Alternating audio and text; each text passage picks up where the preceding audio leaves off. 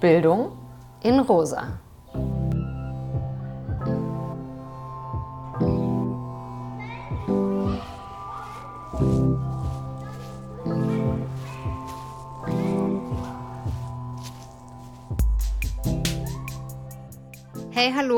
Wir sind's wieder, Songül und Nina von der Rosa Lux und diesmal mit dem letzten Podcast für dieses Jahr.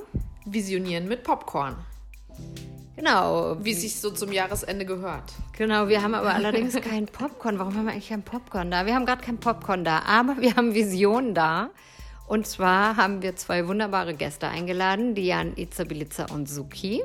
Und wir haben mit den beiden über ihre Bildungswege, über ihre Bildungszugänge, über kulturelle Bildung gesprochen und vor allem haben wir eins gemacht, wir haben visioniert. Und dabei ist was ganz Zauberhaftes entstanden und wir wollen gerne den Zauber schon an den Anfang stellen. Und deswegen schneiden wir das Ende erstmal an den Anfang und danach starten wir. Genau, Popcorn in dieser Folge. Viel Spaß euch damit.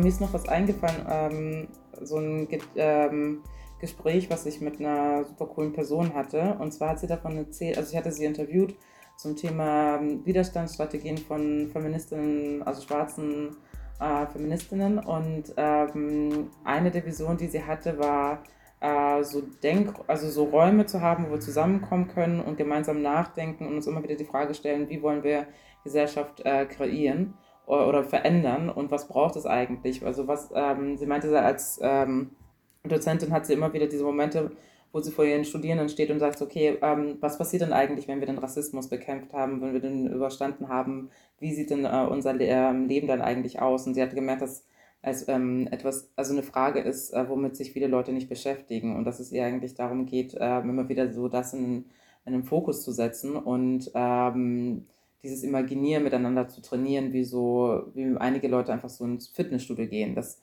so eine Regelmäßigkeit hat, dass es so einen Bestand hat, man, äh, Menschen können da hingehen und dann das, ähm, diese, ähm, diese Frage trainieren, wie, wie, wie, wie man so Muskeln trainieren kann.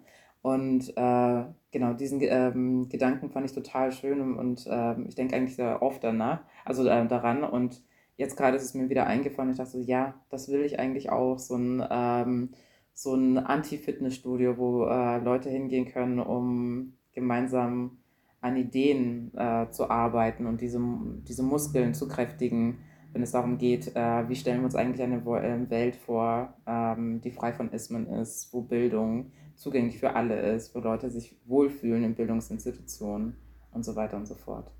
Das ist für mich so eine totale Beruhigung, wenn du das sagst, weil ich merke, mich, also das bei mir trifft halt das volle Kanne direkt so in, in meine Dopamin, Serotonin, Dingsi, Schmingsi. Ich habe keine Ahnung, wie gesagt, Naturwissenschaften war nicht mein Feld, aber ich kann es in meinem Körper spüren.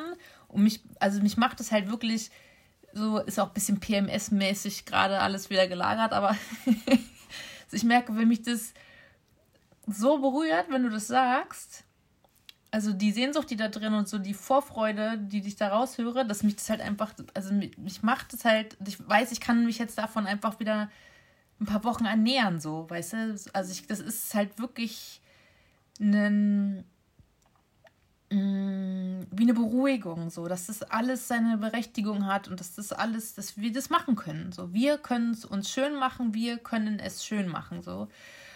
Und genau, mich berührt es einfach total. Ich bin richtig, ich weiß nicht, ob es ja so wie viel Anteil Hippietum da jetzt gerade zum Tragen kommt, aber es, aber es funktioniert total. Und ich finde es, die Vorstellung, dass so, ja, so einen Ort zu haben und sagt, ah, ich, halt, ich muss mich mal wieder so empowern gehen, ja. Also auch das, auch gut, toll, dass du den Power-Begriff nochmal rein. Deutsche Sprache ist ja, deutsche Sprache hat ja da echt leider, ist ja, das ist alles nicht. Ähm ja, also das nehme ich auf jeden Fall mit schön, richtig schön. Da träume ich heute Nacht von. Cool. Ach, das freut mich, weil ich habe das Gefühl, dass wir das ja heute auch ein bisschen gemacht haben, dass wir unsere Muskeln ein bisschen trainiert haben, was diese Fragen angeht. Und das ist ähm, voll cool, auch wenn es so online ist. Aber ähm, ich gehe auch mit vielen so Gedanken und Fragen nochmal raus. Das finde ich immer ganz schön, wenn so Diskussionen nicht so abgeschlossen sind im Sinne von, so, okay, ich habe jetzt alles gesagt, was ich sagen muss, äh, wollte. Und ich habe so ein bisschen gehört, was, was andere Leute gesagt haben, sondern dass ähm, so Diskussionen, die man miteinander hat, Gespräche, die man miteinander hat, dazu beitragen, dass neue Fragen kommen und, ähm, und so eine Lust da ist, sich mit ähm, Themen auseinanderzusetzen, die in diesem Gespräch so aufgekommen sind oder so einzelne Sätze oder Wörter nochmal so nachklingen. Das, äh, genau, das ist auch etwas, mit, ähm, mit dem ich heute rausgehe.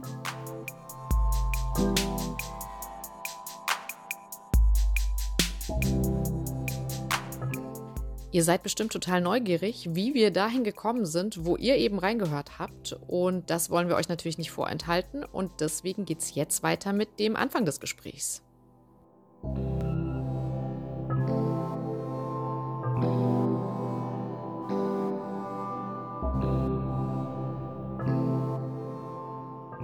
Okay, hallo Diane, hallo Suki. Ähm, wir sind's wieder, Songelonina. Und ähm, wir freuen uns total, dass wir heute dieses siebte Podcast und das letzte Podcast schon wieder falsch, den letzten Podcast in diesem Jahr mit euch gestalten. Und ich würde euch jetzt mal so um die Ecke fragen. Dian, wenn ich dich vorstellen sollte, was dürfte ich dabei nicht vergessen? Ich glaube, was mir wichtig ist, ähm, ist zu, ähm, zu erwähnen, dass ich auch ähm, Erzieherin war, dass ich eine Ausbildung als äh, Erzieherin gemacht habe und das hat mich ähm, sehr geprägt, also hat meinen mein Bildungsweg sehr geprägt. Und ich habe das früher immer so als äh, nervigen Umweg gesehen, weil ich habe meine Ausbildung in Bayern gemacht und äh, ohne Fachabitur sind es dann fünf Jahre. Und dann habe ich mir so, ah, in der Zeit, wo alle andere studieren und so einen Master vorzuweisen haben, habe ich äh, in Anführungszeichen nur eine Ausbildung ähm, vorzuweisen. Aber ich habe dann mit der Zeit gemerkt, dass es überhaupt kein Manko ist und dass mein Weg jetzt nicht irgendwie falsch ist und dass es mir, äh, genau, das ist äh, mir wichtig, weil das auch ähm, eine Rolle in meiner Arbeit ähm, spielt, in der Art und Weise, wie ich ähm, Leuten begegne, wie ich nachvollziehen kann, ähm, wie Leute in so einem wissenschaftlichen Raum reinkommen, aber auch in, in so einem Bildungskontext sich bewegen, dass es nicht nur einen Weg gibt, sondern wirklich viele unterschiedliche Wege gibt und ähm, ja, dass äh, Hürden ähm, für einige Leute halt auch mit dazugehören. Ich glaube, das ist etwas, was mir dann immer ganz wichtig ist. Cool, vielen Dank.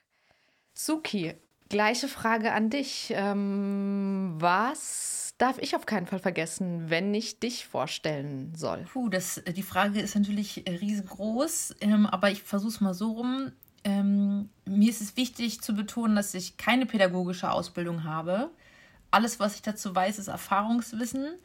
Ähm, ich habe aber früh angefangen, also so Nachhilfeunterricht zu geben, als ich selber noch zur Schule ging und habe von da aus dann ähm, so in der Jugendkulturarbeit mich bewegt und später in der politischen Bildung. Dann habe ich auch mal drei Jahre als Quereinsteigerin ähm, an einer freien Schule gearbeitet sogar, weil ich ähm, Deutsch studiert habe, also Linguistik studiert habe und ähm, habe dann mich aber entschieden, sozusagen ein bisschen großflächiger zu streuen, so Gießkannenprinzipmäßig mit Wissen und meinem eigenen Lernen umzugehen und das halt durch Mikrofon und Speaker-Kanäle ähm, zu senden als in Klassenräumen. Und habe auch ähm, mich entschieden, die, obwohl es mir sehr viel Spaß macht, mich mit jungen Menschen direkt zu umgeben, ähm, aus, ähm, aus, also aus Misstrauensgründen dem, dem, dem, dem Bildungssystem gegenüber ähm, entschieden, kaum noch so Workshops und so Kurzzeitpädagogisches zu machen, weil ich ge gemerkt habe, dass die Fässer, die ich da aufmachen will, ähm, vielleicht gar nicht mehr zugehen und ich selber keinen Einblick und keine Kontrolle mehr drüber habe und ganz viele schreckliche Szenen erlebt habe, wo selbst die fortschrittlichen Lehrerinnen und Lehrer an den Schulen beispielsweise oder in den Jugendzentren, die Pädagoginnen so ähm, echt teilweise krass unterwegs waren und ich dachte, nee, das äh, kann ich irgendwie nicht bringen. So und äh, ja, deswegen bin ich, da habe ich davon ein bisschen Abstand genommen und mache das nur noch ganz, ganz selten, obwohl das eigentlich immer total spannend und schön war und ich dann irgendwie so mein ganzes Herz reinschmeiße und dann aber mich auch so für alles verpflichten will und dann so überbordend bin und dann bin ich anderen Leuten auch keine Hilfe. So. Deswegen, ähm, ja, also meine Wege haben in Bezug auf das Pädagogische immer schön ähm, am, an der Fachlichkeit vorbei sich bewegt. Und ich behaupte dann immer ganz keck, meine einzigen pädagogischen Prinzipien sind Authentizität und Fairness. Aber das ist vielleicht auch nur, ähm, was ich mir selber da einrede. Ich weiß es nicht genau. Ja, ich würde noch so was Kleines noch äh, hinzufügen. Ich glaube, dass ich mit der Zeit gemerkt habe, so, okay, ich bin an einem Punkt angekommen, wo ähm, ich auch so Türen offen lassen, also Türen öffnen oder auflassen kann für ähm, andere Menschen. Das merke ich ähm, jetzt vor allem auch ähm, in meiner neuen Stelle. Ich arbeite seit Januar beim Berliner Projekt für kulturelle Bildung und es ist ein Förderinstitut, ähm, was ähm, Geld, also öffentliche Gelder, ähm, äh, Steuern ähm, sozusagen verwaltet und dann, äh, nicht verwaltet, aber wir bekommen öffentliche Gelder und die werden dann äh, verteilt an Leute, die bei uns Anträge stellen für kulturelle Bildungsprojekte, also für ganz kleine Kinder bis ähm, ältere, junge Menschen bis zum Alter von 27 Jahren.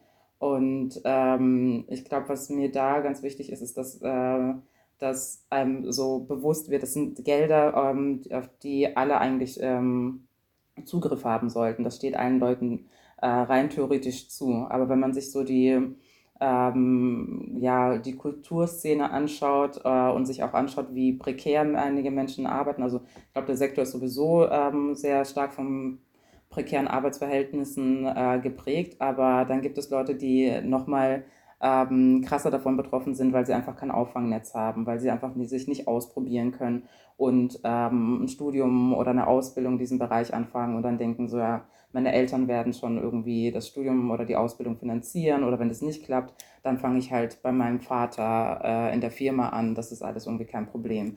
Also ich glaube, das ist ähm, etwas, das so, was mir ganz wichtig ist, äh, klar zu machen, okay, das ist eigentlich, alle sollten Zugang dazu haben, haben sie aber nicht. Und das liegt auch viel daran, ähm, dass es einfach ein ähm, sehr riskantes ähm, Feld ist.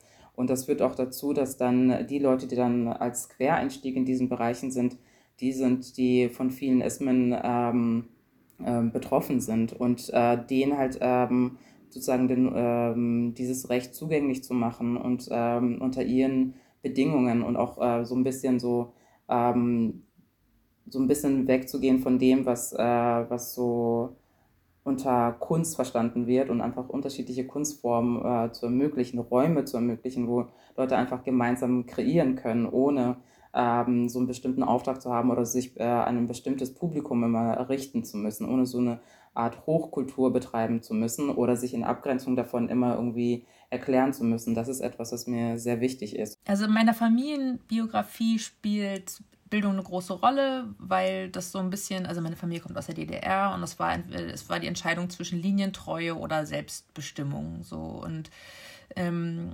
ähm, Linientreue bedeutete besserer, also sozusagen anerkannterer Bildungsweg, ähm, aber sich halt eben einpassen müssen und ähm, meine Eltern, insbesondere meine Mutter, haben sich halt gegen eine höhere Bildung entschieden und, und haben sich dafür vor sich selber gerade gemacht, hatten halt auch alle an Konsequenzen und irgendwie bis hin zu Inhaftierung und äh, Berufsverbot und all so Sachen. Und ähm, deswegen war denen das ganz wichtig, dass, ähm, weil meine Eltern, insbesondere meine Mutter, wahnsinnig unter dem, was sozusagen im Realsozialismus in der DDR bildungsmäßig an der Tagesordnung war, massiv gelitten hat. Und die wollte halt auf jeden Fall, dass wir halt nicht in, ich und meine Schwester halt in, in der DDR eingeschult werden. So.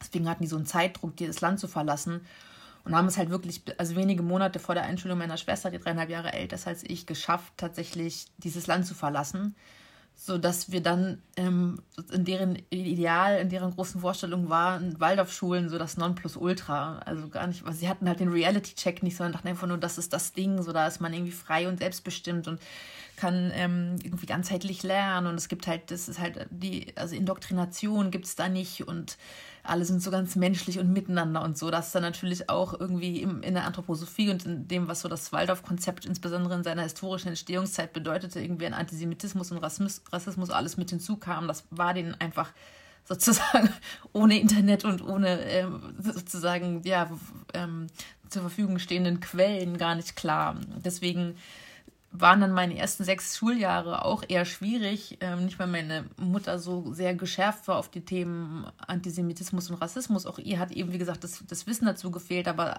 so da sind trotzdem ganz viele Sachen total schief gelaufen.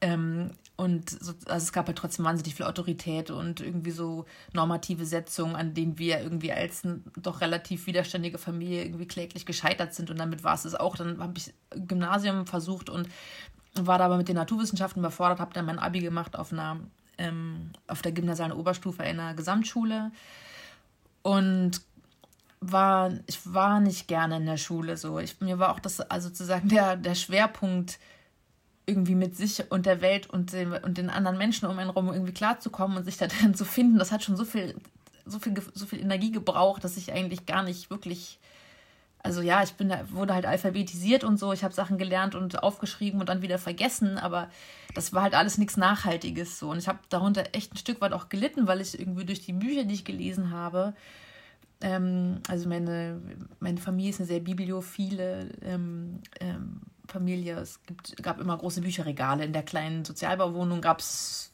die Wände waren voll mit Büchern, so. Das war irgendwie so ein Ding. Und ich wusste, das kann was total Großes sein und total leidenschaftlich und lustvoll, irgendwie Wissen in sich aufzusaugen. Und ich hatte das ganze romantisierte Verständnisse von, wie das so sein kann.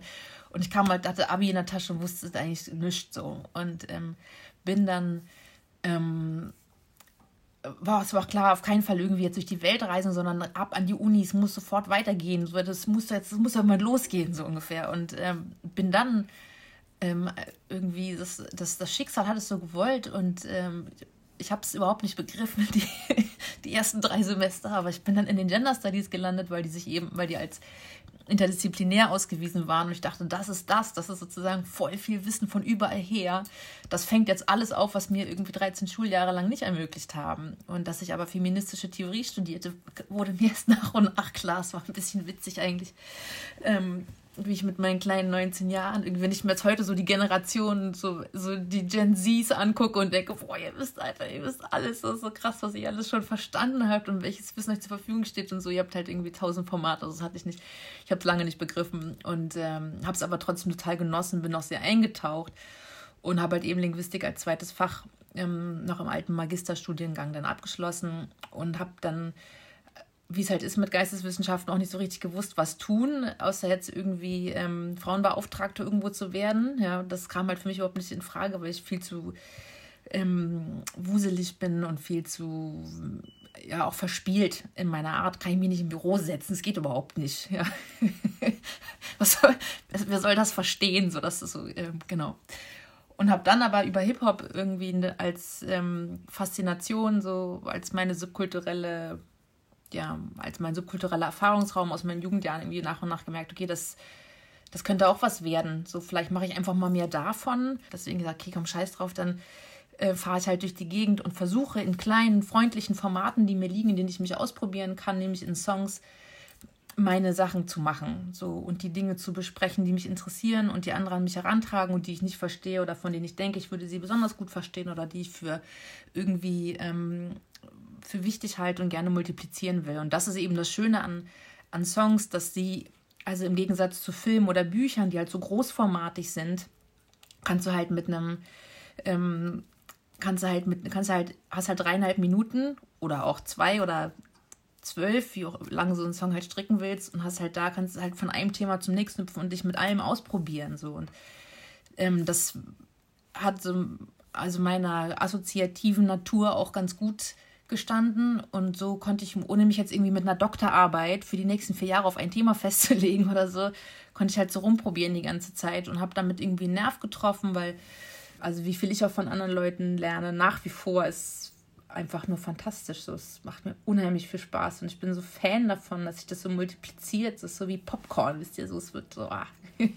Äh, ihr habt beide eigentlich davon gesprochen, dass kulturelle oder subkulturelle Bildung eher nicht in der Schule möglich war, sondern ihr euch das an einer anderen Stelle gesucht habt und ähm, gefunden habt.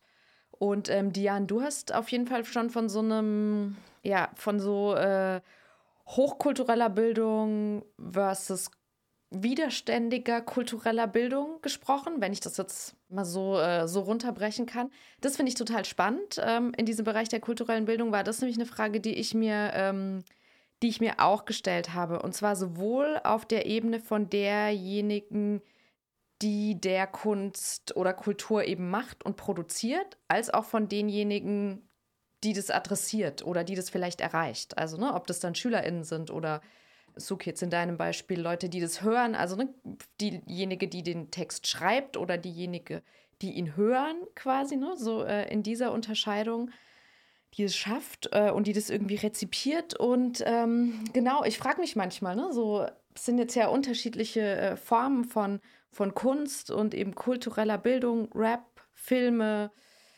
gibt ja noch äh, andere Formate und so ein bisschen das Potenzial tatsächlich äh, von partizipatorischer Bildung, von Bildung, die möglichst viele Menschen beteiligt.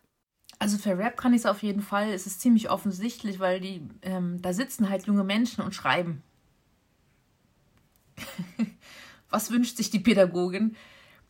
Dass sich junge Menschen Raum für sich nehmen, das mit Kulturtechniken in Produkte überführen, die sie mit der Welt kommunizieren lassen. So. Ja, also das ist ja, also, und vor dem Hintergrund finde ich es einfach unfassbar traurig, wie wenig Wertschätzung gegenüber auch zum Beispiel Gaming oder so, ja. Also ich, alle möglichen Formen, die halt so äh, einfach auch so eben von so, so deutsch von oben herab irgendwie ja Goethe, Lessing, bla bla bla so Alter, liest, liest du alle selber nicht so, erzähl doch keinen Scheiß. Also dieses sich irgendwie festhalten an so Literaturklassikern und so, das geht mir so auf den Keks, also was einfach so unehrlich, ja.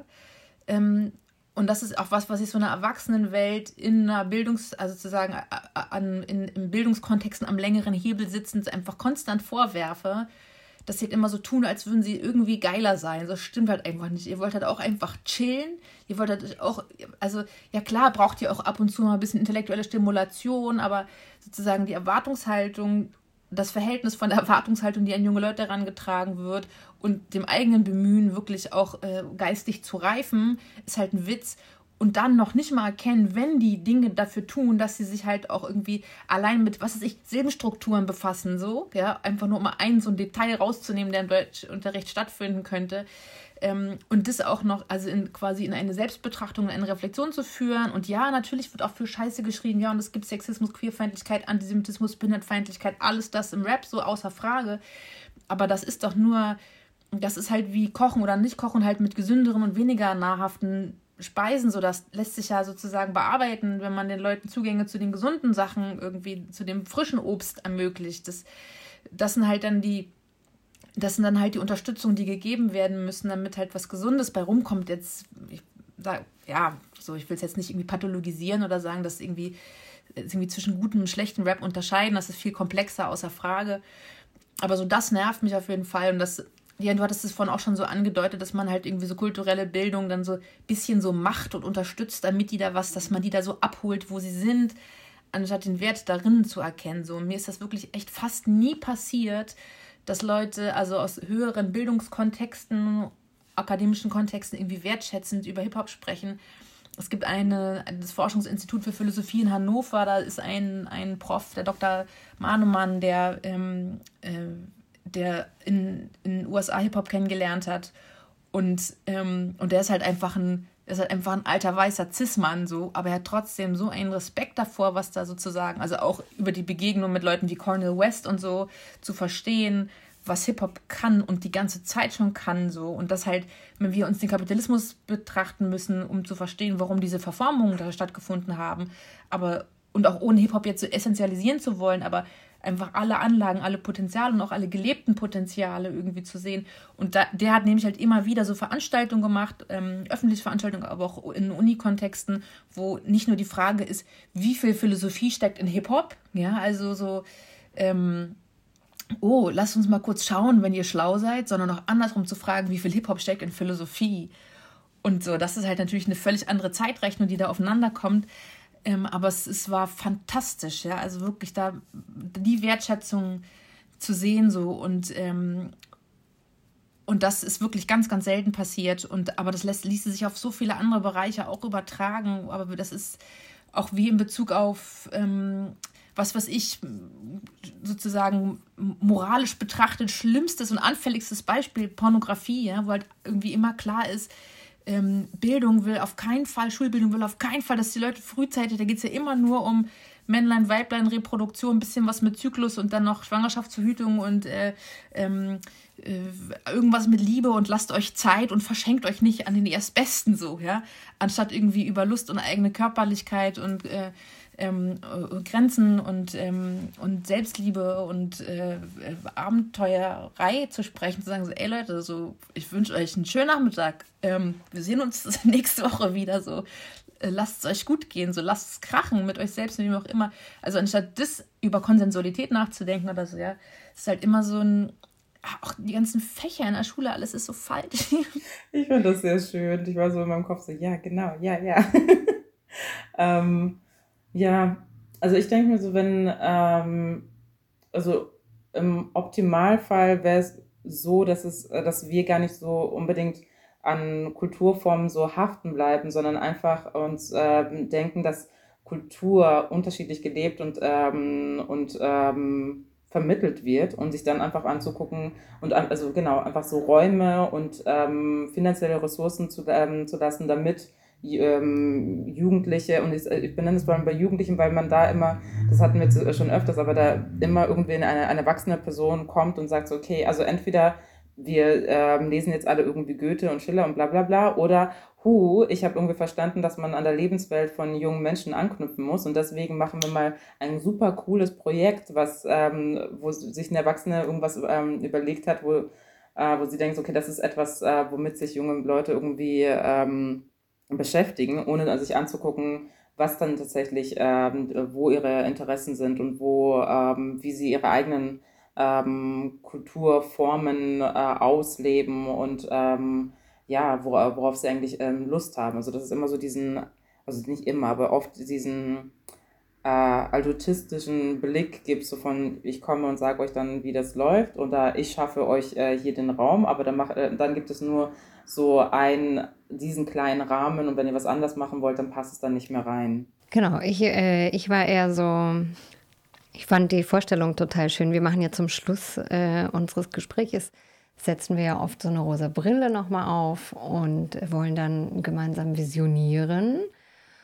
Und dann dachte ich, was ist schöner als Popcorn dabei zu haben, weil ich deinen Gedanken so schön fand mit, das multipliziert sich und es entsteht was Schönes. Ich äh, verbinde mit Popcorn irgendwie so Lebendigkeit und Freude und Deswegen jetzt nochmal die Frage an euch, ob ihr auch nochmal Lust habt, gemeinsam in die Visionierung zu gehen. Genau, wir haben auch schon zwischendurch haben wir es. Äh, ich habe heute tatsächlich meine Brille auf, weil im Dunkeln sich noch weniger als ohnehin schon.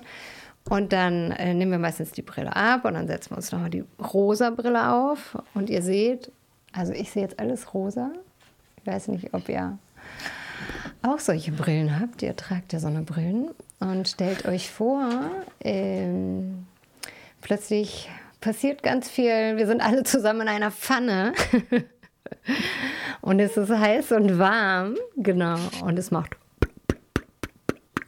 Wie sieht Bildung aus? Ja, ich habe diese so eine ähnliche Frage auch als Abschlussfrage in meinem Gesprächsformat. Ich sage mal, wenn wir uns in zehn Jahren hier wieder treffen und die Dinge sind tatsächlich so gekommen, wie, wie wir sie uns wünschen, was haben wir denn richtig gemacht? Und so, genau. Und nicht also, was bräuchte, sondern was hat geklappt. Also für mich ist auf jeden Fall ähm, ganz klar Bildung als Selbstzweck und nicht als Ziel. Also im Sinne von, äh, mach deine Hausaufgaben, damit du gute Noten schreibst, damit du einen guten Abschluss hast, damit du ähm, einen guten Job bekommst. Also diese Logik weg. So. Ähm, die haben wir dann abgeschafft, sondern es geht nur darum, Freude in den Momenten zu haben und so. Und das, was Kinder ja auch die ganze Zeit immer wieder demonstrieren, nämlich vor dem Käfer zu sitzen und sagen, boah, guck mal, der Käfer, da ist ja noch einer, was machen die da? Ja? Und Zeit und Raum und Geld ist egal. So. Und das ähm, zu feiern und zu zelebrieren, da braucht es nämlich auch keine Vergleichbarkeit im Sinne von Noten.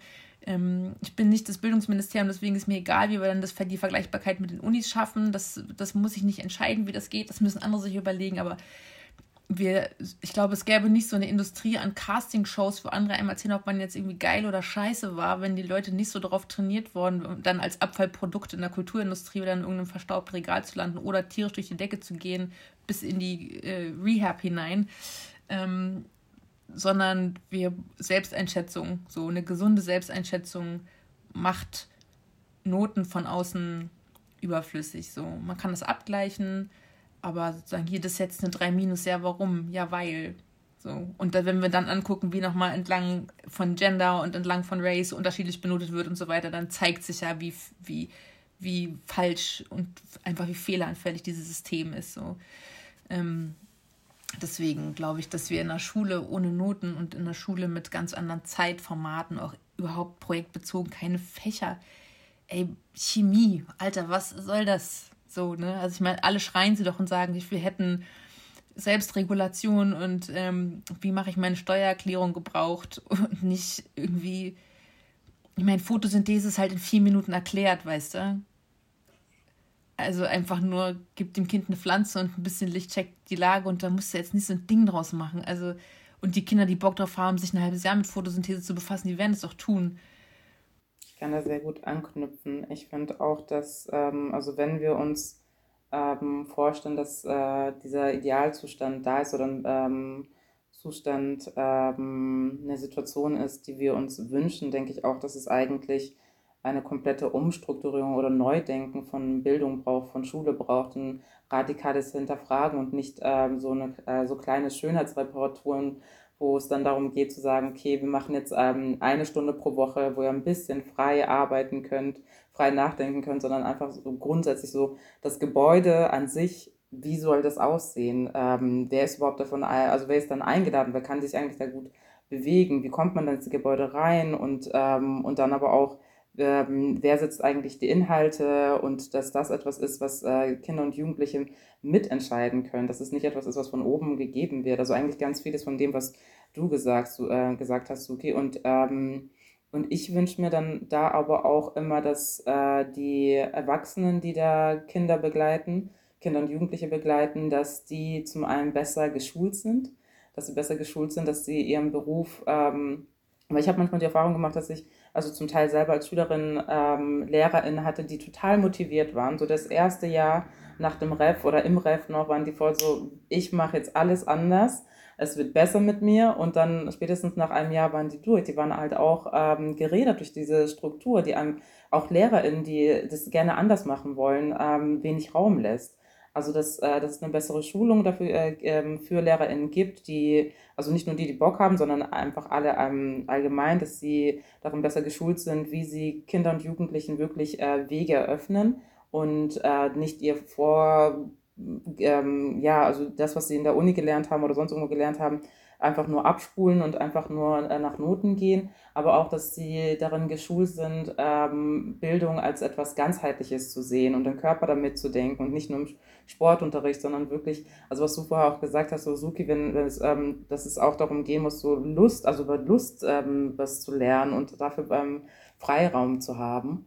Und ähm, genau, das ist etwas, was ich äh, ganz schön finde, wenn ähm, wenn es mehr darum geht, so wirklich äh, in dem Moment zu sein und etwas zu lernen, worauf ähm, Kinder und Jugendliche wirklich Lust haben, da, ähm, da andocken zu können und nicht diesen Druck von außen zu haben, etwas produzieren müssen in äh, Noten, wie du gesagt hast, oder in ähm, einer anderen Form, sodass es, man muss in, in diesem einen bestimmten Schuljahr ähm, diese Inhalte gelernt haben, das aufzubrechen und zu sagen, wir nehmen uns so, ähm, so viel Zeit wie es ähm, halt Zeit braucht und auch in unterschiedlichen Konstellationen. Ich würde auch gerne noch eine Sache hinzufügen. Ähm, ich fände die Vorstellung wunderschön und ganz toll, wenn äh, Bildungsinstitutionen Orte sind, wo Kinder und Jugendliche gerne hingehen. Wenn sie aufwachen, denken sie, ah, vielleicht ein bisschen früh, aber sie gehen da gerne hin, weil sie sich wohlfühlen, weil sie sich aufgehoben fühlen, weil sie wissen, ähm, wenn sie einen schlechten Tag haben, wenn sie Sorgen haben, dann ist das auch ein Ort, wo man sowas ansprechen kann, wo man Unterstützung bekommt, wo man ähm, die Friends sieht, wo man ähm,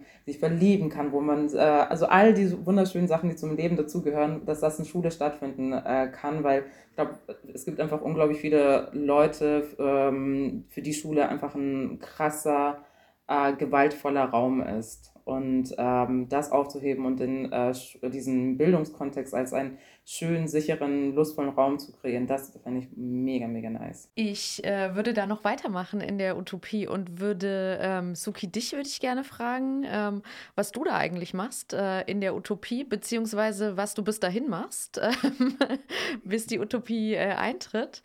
Und Jan, dich ähm, würde ich total gerne nach einem in der Utopie umgesetzten Langzeit ich nenne es jetzt trotzdem Projekt, ähm, ich weiß nicht, wie der Begriff dann wäre, nach irgendeinem in der Utopie umgesetzten kulturellem Langzeitprojekt ähm, fragen, in dem du dann, das du begleitest oder ähm, in welcher Rolle auch immer. Kannst du dir aussuchen? Ja.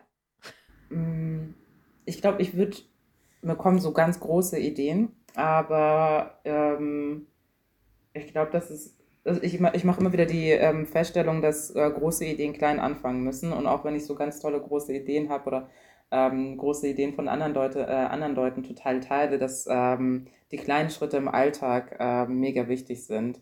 Und ähm, ich würde, auch wenn es um, um eine Utopie geht, vielleicht mit etwas Kleinem anfangen.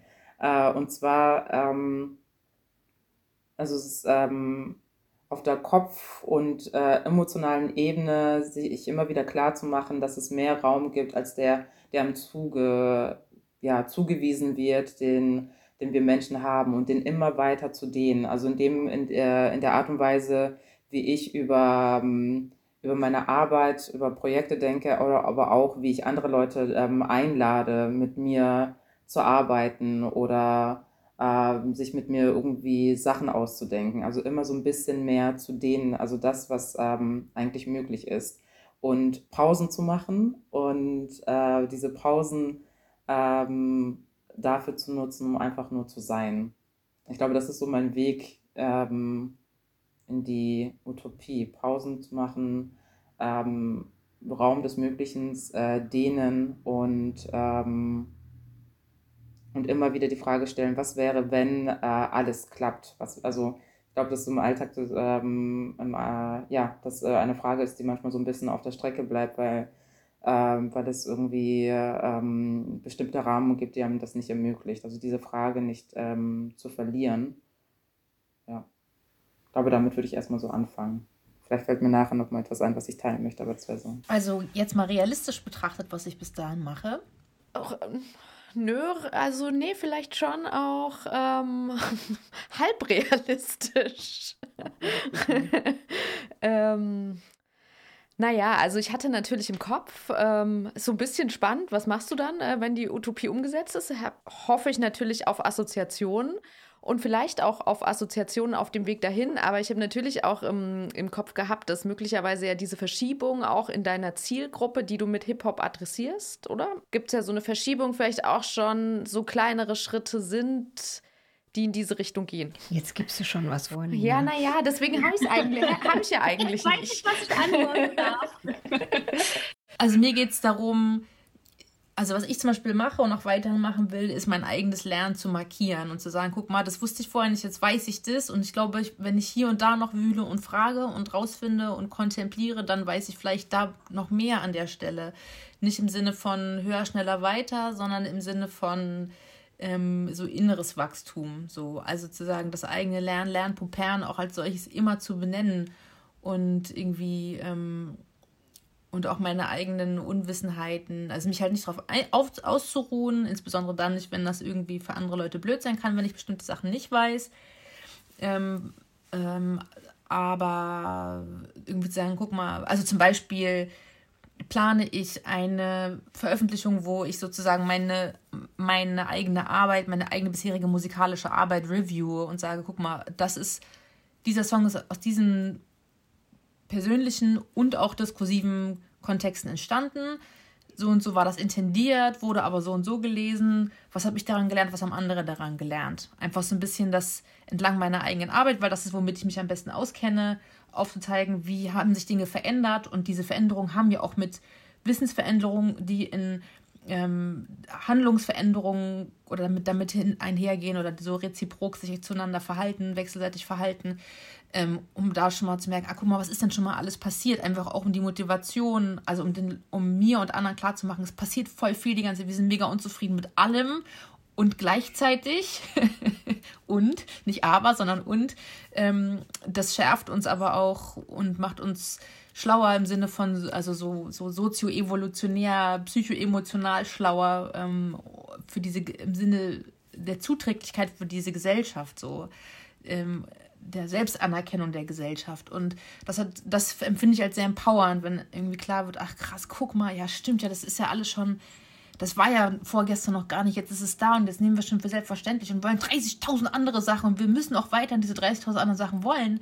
Aber wir sind noch gefestigter, wenn wir uns klar machen, welche Schritte wir schon getan haben. So, das gibt auf jeden Fall Kraft und Selbstbewusstsein und macht auch, dass man sich zwischendurch mal ausruhen kann, ne, wie du es beschrieben hast, Jan, dass man sich so einfach mal eine Weile nichts macht, wenn man weiß, es ist jetzt auch für einen Moment mal gut, man muss sich so krass, also, ne, weil Leute, die auch so Veränderungen wollen, auch ein bisschen so in die Falle der Selbstoptimierung tappen manchmal.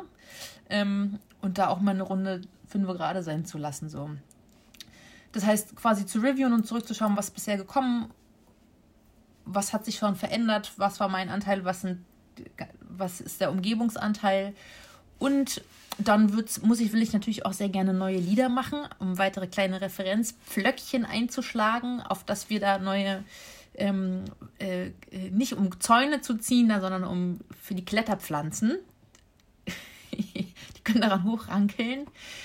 Ähm, und ja, und, und vor allen Dingen eben auch das ganze Thema, also ich glaube, so mein großes, meine große Überschrift für die, für ab hier ist das Thema Freiwilligkeit. So, das betrifft Konsens in Bezug auf körperliche Selbstbestimmung, das betrifft Konsens in Bezug auf sexuelle Selbstbestimmung, aber es betrifft auch das Einvernehmen darüber, wie wir miteinander leben und eben auch zum Beispiel, was wir lernen und wie wir lernen. So. Und freiwillig Sachen zu machen, freiwillig Dinge zu arbeiten und nicht so, oh Gott, es ist Montagmorgen, oh Scheiße, ich brauche Urlaub, sondern so geil, ich habe hier, es könnte sein, dass ich zwischenzeitlich schlimm prokrastinieren werde, aber ich werde auch Momente haben, wo ich mir denke, so, wow, hier geht's aber rund, ja. So, sich so ein bisschen auf die eigene Biochemie zu verlassen, zu gucken, was so alles geht. Ähm, oder halt eben auch zu sagen, es ist jetzt nicht nur, es ist jetzt scheiße, diese Prüfung steht bevor, sondern auch zu sagen, so, okay, ich habe irgendwie tolle Strategien an der Hand, um das nicht so, mm, dass ich das nicht mit so viel Druck empfinde, sondern dass das eben über kollektive Form oder, oder, oder, oder einfach lustvolle Erfahrungen sind, eben freiwillige, dass wir freiwillig Dinge tun, die uns und im besten Fall auch noch anderen richtig gut tun und das Leben, also ich meine, es ist halt nur diese eine Lebenszeit, verdammt, so darauf läuft es halt immer wieder hinaus, ja. Ähm, und dass die Leute mit sich sich wohlfühlen und darüber auch widerstandsfähiger werden, zu sagen, nö, bis hier und nicht weiter. Ich habe gute Gründe, eventuell teile ich die mit, vielleicht aber auch nicht. Und dann ähm, gucken wir übermorgen mal weiter. So, also auch so eine Grenzziehung, auch um so Autoritäten zu entmachten, die keine sein müssen. So, ja, also ich meine, klar, meine Mutter ist noch groß geworden mit einem, ähm, wo, dann, wo da Schlüssel, der Lehrer Schlüsselbund durch den Klassenraum gepfeffert hat und die mit dem am Ohr gezogen wurde, dass sie dachte, das reißt ihr vom Kopf ab, also mit körperlicher Gewalt. Aber es ist ja immer noch genügend Gewalt, auch wenn wir jetzt zumindest vor dieser Form von Gewalt als Kinder geschützt sind, eigentlich, theoretisch, zumindest im öffentlichen Raum. Aber da ist noch so viel anderes. Und, das, und Kinder stark zu machen im Sinne von weich bleiben. Cool, dann. Äh, ich äh, hänge ein bisschen an. Wir haben ja nur dieses eine Leben. Und vielen Dank, dass wir in diesem gemeinsamen Leben diese schöne Unterhaltung hatten miteinander. Das fand ich sehr wertvoll. Genau, und vielleicht, wir machen immer so ein Checkout. Wollt ihr noch irgendwas zum Checkout sagen? Gibt es irgendwas, äh, Gedankenfetzen, Reime, Sagst du das jetzt, dass ich dich nicht frage? Hm? Ja, genau. Nina macht es nämlich immer. Nee, mittlerweile weiß ich es ja. Eine Zeit lang hat die mich immer so kalt erwischt, um selber nicht zu reden. Hat sie immer gesagt, Checkout, Zunge, was sagst du? Und ich immer so, äh, äh, äh. genau. Äh, diesmal dachte ich, ich mache mal Checkout.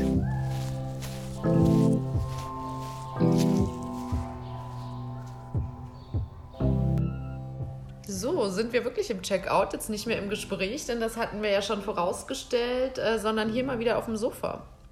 Songel, und da ich jetzt dran bin, ähm, kann ich dich gleich nach deinen Gedankenfetzen fragen. oh, schön, hast du es doch wieder gemacht. so, so hört es dieses Jahr dann wieder auf. Ähm, warte mal, lass mich kurz sortieren. Als wüsste ich es nicht, ne? Dass wir es machen, ist auch ein bisschen lustig. Naja, jedenfalls, was ich so mitnehme, mm, Diane sagt ja auch noch sowas wie äh, Ideen, Gedanken, einzelne Sachen, die wir mitnehmen. Und was wir ja vor allem mitgenommen haben, ist das Wort Popcorn, ja. Und das beschäftigt mich aus, oder das berührt mich äh, aus zwei unterschiedlichen Perspektiven, dass ich es nämlich sehr lebendig finde und außerdem kuschelig warm in der Pfanne. Äh, und wenn wir alle miteinander zusammen sind, dann glaube ich, dass da total viel Energie passieren kann. Und das gibt mir so Hoffnung. Wir sind ja so Ende des Jahres, dann gibt es ja immer so, bei mir zumindest, so einen melancholischen und Rückblick und so. Und das gibt mir Hoffnung. Ich hänge auch, also ich finde auch in dieser Folge total schön ähm, die Bedeutung von gemeinsamen Visionen, beziehungsweise auch schon an dem Prozess des gemeinsamen Visionierens. Wir in der Planung dieser Podcast-Reihe haben uns ja auch damit auseinandergesetzt. Also warum wollen wir visionieren und ähm, nicht ausschließlich auf der Analyseebene bleiben oder uns mit anderen Sachen auseinandersetzen, weil es auf der einen Seite total schwer ist, weil wir ja auch in dieser Welt leben, die äh, wirklich weit weg von Visionen ist und auf der anderen Seite total viel Energie freisetzt. Also was passiert, wenn wir uns gemeinsam überlegen, wie könnte es denn anders aussehen? Und ähm, wie kommen wir vielleicht auch in diese Richtung? Genau, und das fand ich in dem Gespräch ähm, total spannend und diese Bedeutung, genau wie die Bedeutung von subkulturellen, von widerständigen, von ungewöhnlichen kulturellen Formaten auf dem Weg dahin ist was, was ich mitnehme und worüber ich mich erfreue. Schön, ich habe äh, hab noch den Gedanken mitgenommen von Suki des Weichbleibens. Sie sagt ja, Kinder sollen weich bleiben, aber ich würde das auch, nicht aber, sondern und, äh, für Erwachsene sagen. Äh, bei diesen Themen klar zu sein und weich zu bleiben, das äh, nehme ich auf jeden Fall mit. Und das Fitnessstudio. Äh, Leute, die mich kennen, wissen, dass ich einen besonderen Fable für Fitnessstudios habe und auch für Anti-Fitnessstudios. Und das äh, gibt mir, ich weiß nicht, Nina, ich, das denke ich ja schon die ganze Zeit oder schon länger beschäftigt mich das oder wir haben auch schon viel darüber gesprochen, ob wir nicht einfach eine Podcast-Folge nur visionieren. Das nehmen wir mal mit fürs nächste Jahr. Das ist ein gutes Stichwort. Ja, nehmen wir auf jeden Fall mit. Und ähm, bis dahin gehen wir aber jetzt mal ähm, in den Winterschlaf. In eine weiche, warme Pfanne. nicht zu heiß und nicht zu kalt. Genau, ins Fitnessstudio geht leider ja gerade äh, pandemiebedingt auch nicht so gut. Mhm. Ähm, also ziehen wir uns in die Pfanne zurück und ähm, kommen dann kurz nach dem Frauenkampftag wieder, nämlich am 10. März mit der nächsten Podcast-Folge. Kommt alle gut durch den Winter, bleibt gesund und hoffentlich bis nächstes Jahr. Ciao.